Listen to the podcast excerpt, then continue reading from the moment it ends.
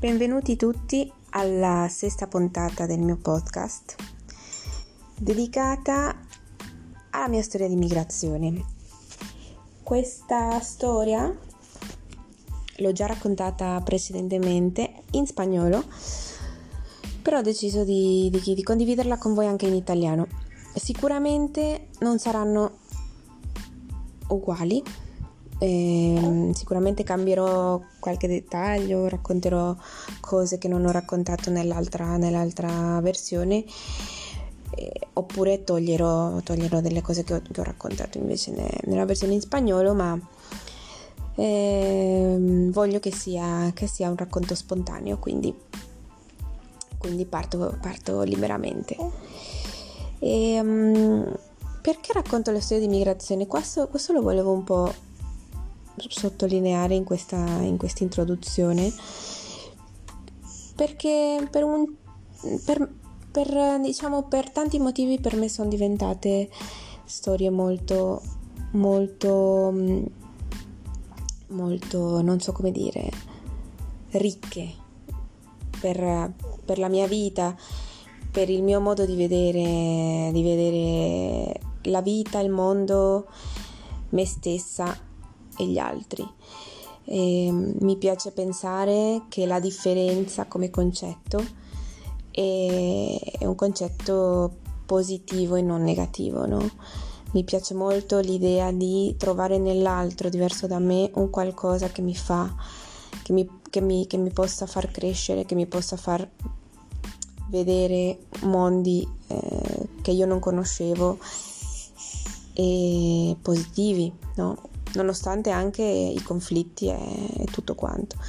Penso, penso, che allora condividere le storie di, di migrazione sia un'opportunità per capirci meglio, per mm, renderci conto che la vita di, degli altri in tanti punti è diversissima dalla nostra, ma anche in tanti altri punti è esattamente uguale trovare le nostre distanze e le nostre vicinanze. Quindi per me è importante ed è interessante sia parlare che ascoltare queste storie. Io mi, mi ritengo, diciamo, una migrante di lusso, lo, l'ho detto tante volte durante la mia vita, perché di lusso per il semplice mm, fatto che io ho deciso di andare via. E ho anche scelto il destino in cui volevo al quale volevo arrivare. Se sentite qualche, qualche rumore è Giulio. Giulio che, che è mio figlio che è qui, che è qui con me. E, um, quindi come vi dicevo, ho scelto dove andare, ho scelto quando partire e ho scelto io di partire, non, non sono stata costretta da nessuno o, o da una situazione brutta o da, da, da, circostanze negative e ho anche scelto il destino, ho, ho scelto di venire in Italia e sono venuta in Italia. O, o, sono, riuscita, sono riuscita a fare questa, questa cosa. Nel, ehm, nel 1985 sono nata a Città del Messico e, um, e la mia storia di migrazione si può dire che sia partita già dalla mia infanzia perché, perché i miei genitori avevano tantissimi amici italiani e, um, Infatti, mh, mm, quando io sono poi, eh, quando ho vissuto a Firenze, perché a, Firenze io ho vissuto per, per sette anni, che questa è una, una, parte della storia che arriverà dopo, però io mi ricordo che spesso a Firenze la gente mi chiedeva come mai, eh, come mai ero arrivata in Italia e perché, perché avevo deciso di, di venire in Italia. E molto spesso ho risposto questo i miei genitori avevano tanti amici italiani, molto probabilmente per quello sono, eh, ho deciso, di, ho deciso di, di, venire in Italia. Poi con gli anni ho riflettuto ancora di più e su questa cosa ho detto non sono sicura che sia stato quello il motivo, però probabilmente sì. I miei genitori durante gli anni 70-80 hanno, hanno fatto tanti amici italiani perché erano anni in cui c'era so, una specie di boom eh, di, di, europei che viaggiavano in America Latina alla ricerca di, so, di, di, di aria nuova, aria di rivoluzione. Eh, L'America Latina penso rap- rappresentasse per tanti giovani europei la libertà, eh, la magia, eccetera.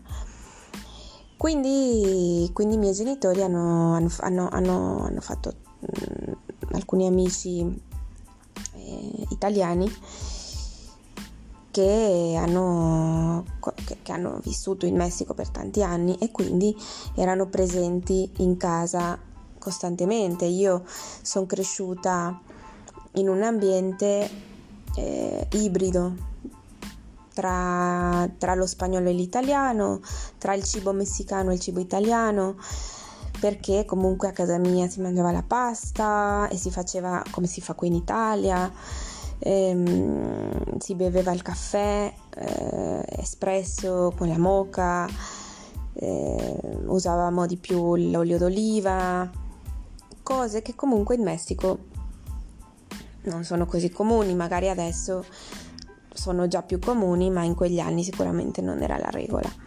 E um, invece a casa mia queste cose esistevano. Poi un'altra cosa che mi ricordo molto è che i miei genitori ascoltavano tantissima musica in italiano e quindi io ho avuto l'opportunità di entrare in contatto con la lingua italiana già da molto piccola. Non, non, la, non la capivo, non la sapevo, però ascoltavo costantemente la lingua e sicuramente qualcosina mi è rimasta in testa. E... Mi ricordo molto bene che per esempio Fabrizio De André io l'ho ascoltato da, da sempre, da, da, da, sempre, da piccola e non soltanto De André, mio papà mi ha fatto ascoltare un po' di tutto, addirittura che ne so anche boh, anche, anche ah, gli, articoli, gli articolo 31, la banda Bassotti, eh, 99 posse, eh, insomma una marea di, di musica italiana diversissima eh, che io ho sempre apprezzato molto perché mi piaceva, mi piaceva ascoltare quei suoni, eh, mi piaceva mm, esplorare una lingua così ricca e complessa quanto lo spagnolo e ehm, era un universo da scoprire fantastico, no? Quindi eh, alla fine ho deciso eh, con gli anni di venire in Italia perché essendo cresciuta in un ambiente così tanto influenzato dalla cultura italiana, eh, la curiosità si è impiantata in me una curiosità verso un paese che io però ho idealizzato tantissimo, devo dire, devo, devo, devo ammetterlo. L'Italia per me era, prima ancora di conoscerla, era un posto sicuramente magico dove tutti quanti erano degli intellettuali e si respirava cultura ad ogni passo. La prima volta che sono stata in Italia avevo otto anni. Ho fatto un viaggio con i miei genitori nel 93 e sicuramente eh, non mi ricordo tante cose. Mi ricordo un po' gli odori di, certe, di certi posti, eh, i colori delle case, eh, il suono della lingua, e, mm, però poco di più, anche perché durante quel viaggio lì con i miei genitori siamo stati anche in Francia e devo dire che mi ricordo molto di più la Francia. Però poi eh, quando ho finito il liceo a Città del Messico ho deciso di eh, prendermi un anno per, de- per, per, per decantare diciamo, le idee su cosa fare dopo, però intanto imparare bene bene l'italiano, perché comunque il mio piano era quello di partire e, e la lingua la dovevo comunque parlare. Quindi sono partita a 18 anni per imparare l'italiano a Siena, all'Università per Stranieri di Siena. È stata un'esperienza bellissima perché comunque sono stata in contatto con, con ragazzi e persone di, di altri paesi eh, che come me stavano imparando l'italiano ed eravamo tutti costretti a parlare in italiano perché se no perché altrimenti era impossibile comunicare tra di noi. Io mi ricordo che la mia, la mia più cara amica in, quelle, in, quella, in quella scuola era una ragazza giapponese e ovviamente dovevamo parlare per forza 100% in italiano. Sicuramente parlavamo un, un, un, un malissimo entrambe, quindi non so bene cosa riuscivamo a dirci però mm, devo dire che, che quell'esperienza a Siena mi ha, mi ha, fatto fare dei salti eh, pazzeschi per quanto riguarda la lingua. Appunto perché ero costretta a viverla perché una lingua per impararla secondo me bisogna viverla bisogna sì eh, lo sentivo anche dire da, da una persona l'altra volta e sono d'accordo che mm, se noi viviamo la lingua, ogni parola, ogni concetto, ogni frase viene poi collegato a un'esperienza e non rimane in astratto, quindi ovviamente ce la ricorderemo di più e non soltanto a livello, non so come dire, teorico, razionale, ma anche emotivo. E quindi acquisisce anche profondità e, e ricchezza. Fatto sta che a Siena ho imparato molto, molto, ho, ho, avanzato moltissimo. E, mm, io l'italiano lo, lo, lo, parlavo già un pochino, perché in Messico avevo studiato italiano, ma avevo sempre avuto dei, dei professori messicani, bravissimi, però sicuramente non mi trasmettevano eh, tutto quello che un professore un professore italiano poteva trasmettermi. Perché eh, i professori italiani magari ci raccontavano dei, de, de, de, delle storie, sentivamo un accento particolare, una pronuncia che, che proveniva da, boh, eh, da, da, dall'Italia. Eh, questa cosa ti cambia tanto. Quindi è stata un'esperienza bellissima e mi ha, mi ha, anche fatto conoscere un po' la Toscana. Una zona bellissima, particolarmente, eh, non so, particolarmente famosa, no? È l'Italia da cartolina, la Toscana. Con le colline verdi, le casette in lontananza, questi paesaggi perfetti e eh, poco, poco dopo quell'esperienza lì ho deciso di iniziare l'università a Firenze.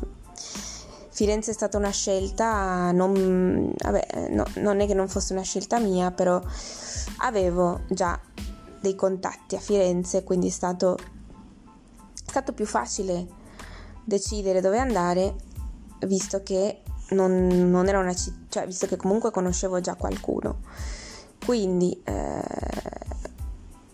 sono, mi sono trasferita a Firenze e, um, e, sono andata a vivere con tre ragazze italiane eh, e, la mia, e la mia vera esperienza italiana è iniziata lì, penso.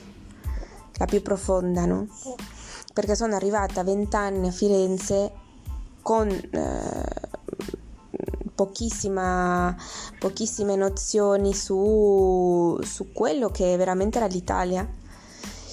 Sicuramente la mia immagine ideale dell'Italia super intellettuale a quel punto era già crollata perché mi sono resa conto che l'Italia non era soltanto quella roba lì, ma era anche eh, per come la vedevo in quegli anni, era anche un, un, posto in cui si dava anche tanta importanza, per esempio, all'aspetto esteriore delle cose, cose che, che sinceramente io ah, non, non, capivo benissimo, anche perché, per esempio, in Messico, mm, sto parlando della moda soprattutto, in Messico non, non, non ero mai stata in contatto con un ambiente così tanto eh, vicino alla moda. O, o, che, o che desse così tanta importanza alla moda, al come ti vedono gli altri, a come vedi te stesso. Quindi da una parte un po' mi ha, mi ha fatto sentire insicura, rendermi conto di, di, di essere totalmente... Ehm,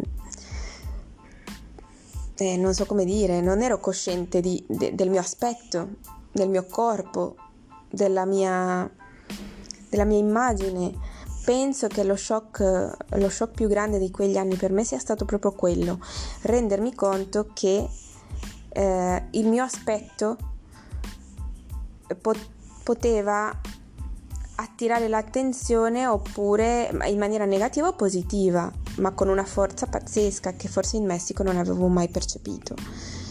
Quindi sono stati anni per me di grande riflessione su questo fatto qua, ho sperimentato, sicuramente ero piccola, quindi ho sperimentato un sacco di modi di, di vestirmi, di, di, di cam- sono cambiata, ho smesso, mi ricordo, di vestirmi come mi vestivo in Messico.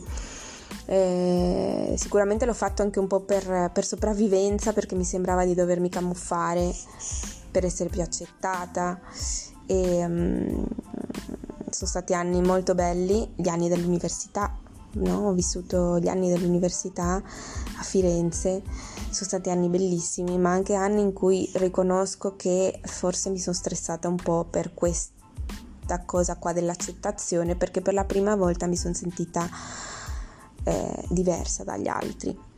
Ovviamente in Messico non mi succedeva perché ero nel mio paese, a Firenze mi è successo perché, perché ero straniera e perché per la prima volta ho vissuto, oh, mi sono resa conto che questa accezione poteva essere anche negativa, no? Per me uno straniero era sempre, era sempre stato uno che aveva um, soltanto un'accezione positiva, perché questa è una cosa che succede in Messico. In Messico si dice addirittura che noi preferiamo gli stranieri a noi stessi. E, inve- e infatti, infatti lo straniero è visto molto bene.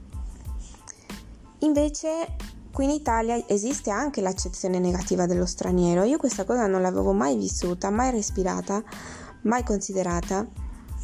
E di punto in bianco io mi sono trovata da quella parte lì. Ero, la, ero straniera in questo posto. Sicuramente non, non la straniera più strana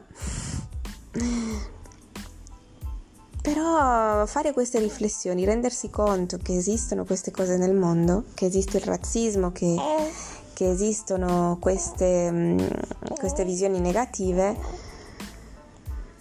a volte ci rende insicuri. E io in quegli anni ho imparato a, a smettere di essere insicura, dopo aver sentito tantissimo questa insicurezza. Ho studiato però all'università a Firenze, ho studiato filosofia e devo dire che eh, la città l'ho vissuta quasi sempre molto, eh, molto poco in verità. Ero molto concentrata sugli studi, sono sempre stata molto... Eh, ehm, sì, non, non, ho pensato di, di, sviluppare in verità tutte le mie passioni, ero molto molto concentrata su, sull'università e su, sulla parte accademica. Quindi la città sì l'ho vissuta un po', ma più che altro ho vissuto l'università. Gli anni sono passati e sono passati sette anni. Sette anni a Firenze che ovviamente mi hanno fatto amare e odiare quella città amare la cucina toscana, amare l'università perché comunque ho studiato una cosa che, che, che, mi piaceva profondamente, che mi piace ancora. Amare certi odori, certi momenti di luce della giornata. Io mi ricordo benissimo una delle mie stanze eh, con una finestra enorme e mi ricordo bene che mi alzavo, mi alzavo molto presto perché facevo la babysitter e dovevo alzarmi molto presto e la luce che entrava da quella finestra era stupenda. Queste cose mi sono son rimaste in testa, ce le avrò sempre nel cuore e sono, sono ricordi molto positivi e molto belli. Però fatto sta che dopo, dopo essermi laureata io non vedevo l'ora di andare via dall'Italia. Perché? Perché questo? Perché mi sembrava di, eh, di, di, di vivere in un posto in cui i giovani non riuscivamo a sognare.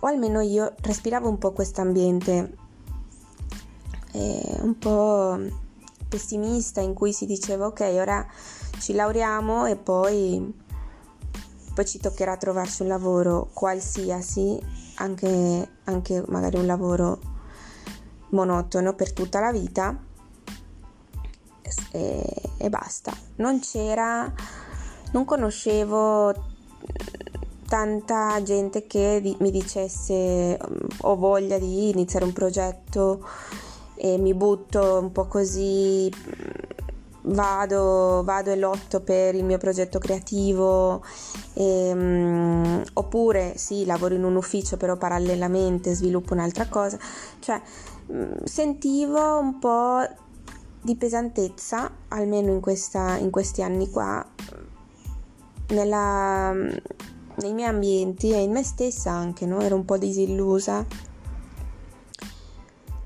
e infatti non, non, ave- non ho sviluppato in quegli anni niente di quello che amavo fare, che era cantare e illustrare. Sono cose che eh, durante quegli anni ho lasciato totalmente da parte e nonostante fossero le cose che più amavo fare nella vita. Quindi comunque sentivo di dovermene andare avevo un po' dato tutta la colpa di, questi, di queste mancanze all'Italia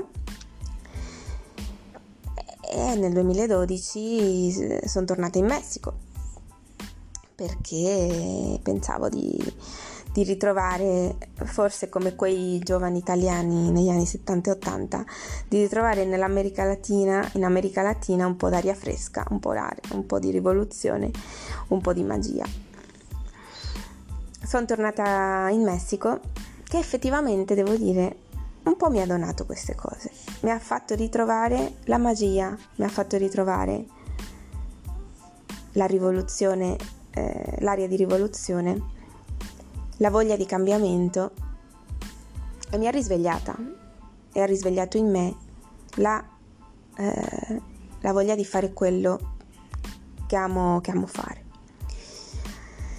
Ehm, in, quegli, in, quei, in, quel periodo lì eh, sono, sono, arrivata a Città del Messico, questo era Giulio, ha fatto un rumorino.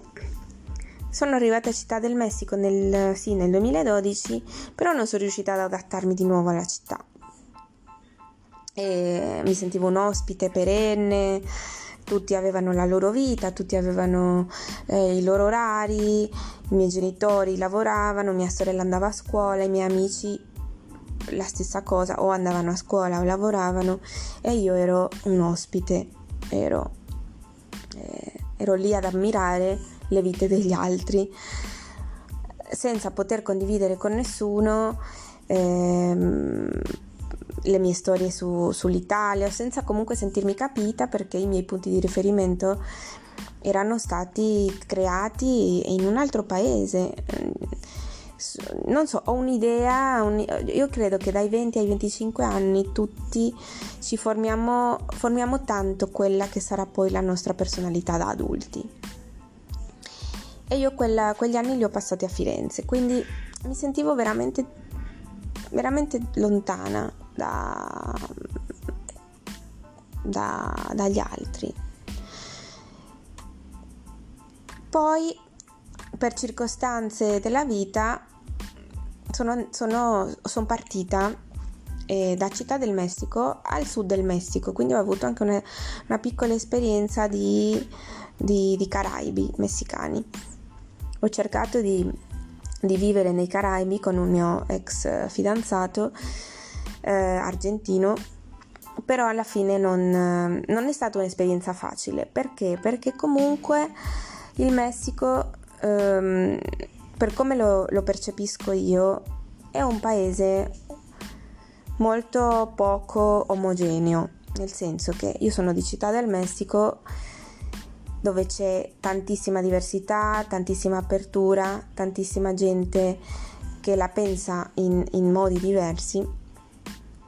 Quando mi sono trasferita nei Caraibi mi sono trovata davanti a un Messico bellissimo, una natura spettacolare, però una società molto più chiusa, molto più omogenea e molto più ermetica perlomeno così me lo sono vissuto io. Sicuramente ci saranno altre persone che, eh, che hanno e hanno avuto delle esperienze diverse da quelle parti.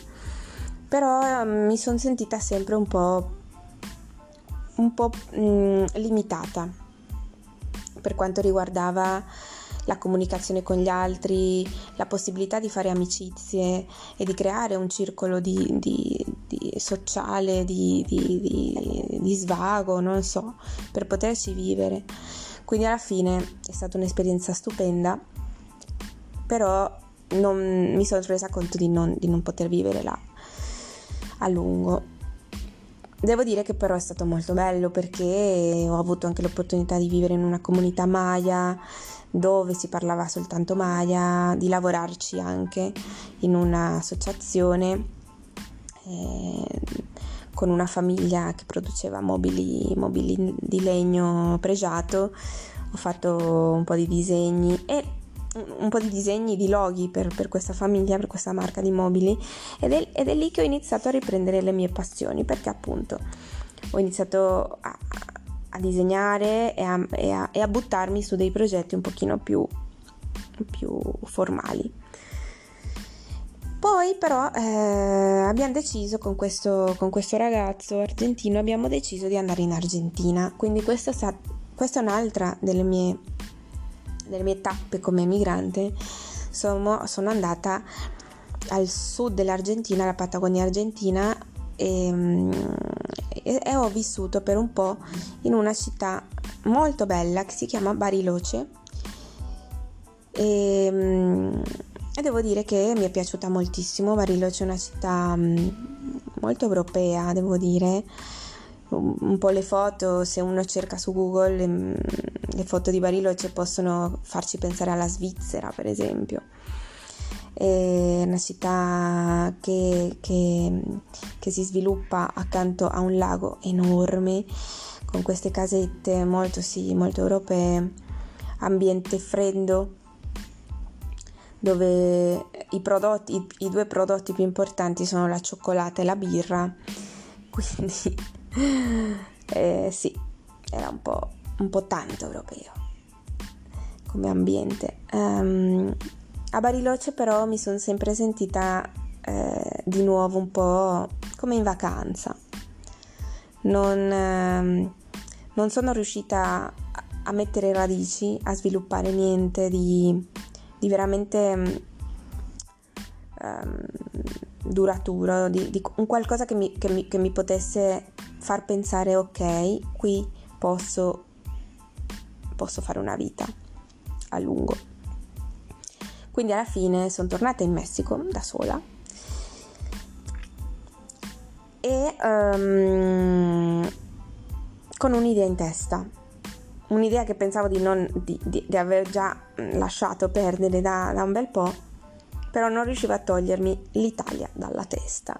Quindi sono tornata in Messico con l'Italia in testa pensando, eh, io devo tornare, devo tornare perché comunque è il mio paese. Eh, eh, sembra un po' buffo dir, dire così, però effettivamente io lo sentivo come il mio paese. Quindi io, che mi sentivo una perenne turista o un alieno in Messico, dovevo tornare nel mio paese, che era l'Italia. E ho fatto di tutto per tornare in Italia. Mi sono iscritta all'Università di Genova per poter avere un permesso di studio era una mossa intelligente in quel momento perché è vero che fare un permesso di studio non è una cosa facile, questo è un altro aspetto della migrazione di cui si parla forse poco, però è difficile tutta la parte burocratica, molto complicata.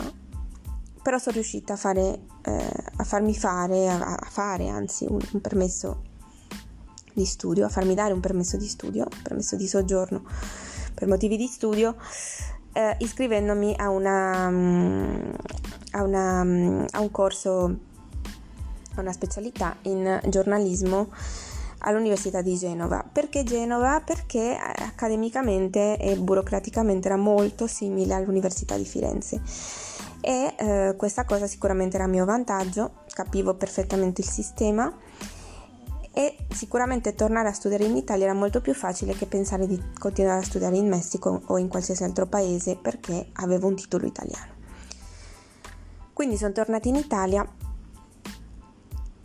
una, e sono arrivata a Genova, una città che non conoscevo, di cui non sapevo assolutamente niente.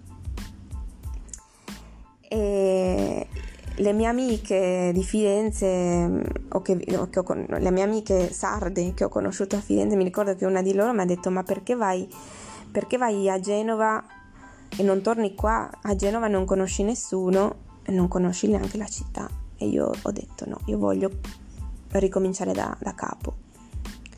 E non voglio tornare a Firenze, voglio andare da un'altra parte. Non sapevo cosa avrei trovato a Genova, però devo dire che, che è stata la scelta migliore che io abbia mai potuto fare. Perché mi sono trovata davanti a questa città meravigliosa che da una parte ti offre questo mare incredibile e dall'altra ti offre la collina piena di case con questi colori pastello.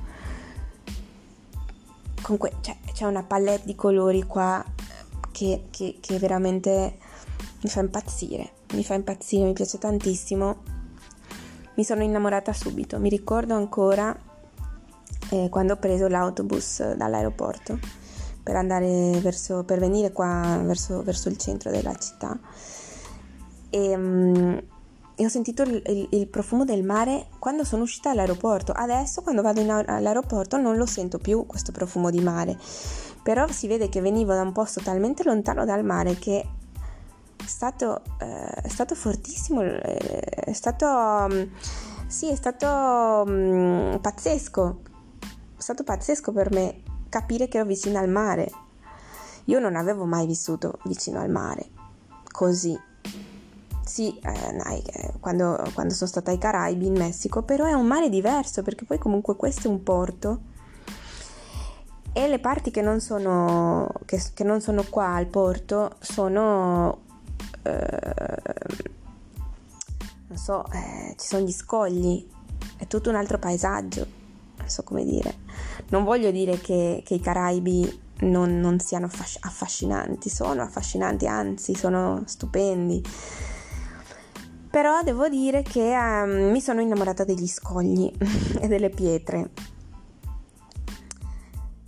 Non capisco ancora come mai Genova non è così tanto famosa e quando noi pensiamo all'Italia all'estero pensiamo a città come Venezia, Roma, Firenze e, e, e non si pensa mai a Genova, non, non si parla mai di Genova, eppure credo sia una delle città più belle in assoluto in tutta Italia.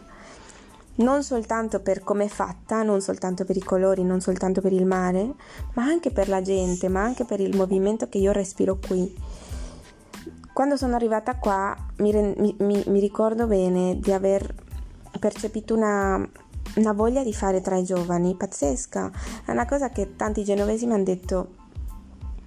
Eh, di non, cioè, tanti genovesi non ci credono o mi dicono ma, ma dai com'è possibile? Sì, sì. Ho respirato moltissima voglia di fare cose creative, eh, di, di, di portare avanti dei progetti magari anche mm, rischiosi tanto che qui ho veramente eh, iniziato a cantare e a illustrare eh, facendo sì che queste due attività diventassero le più importanti nel mio quotidiano, nel, nel, mio, nel mio fare quotidiano.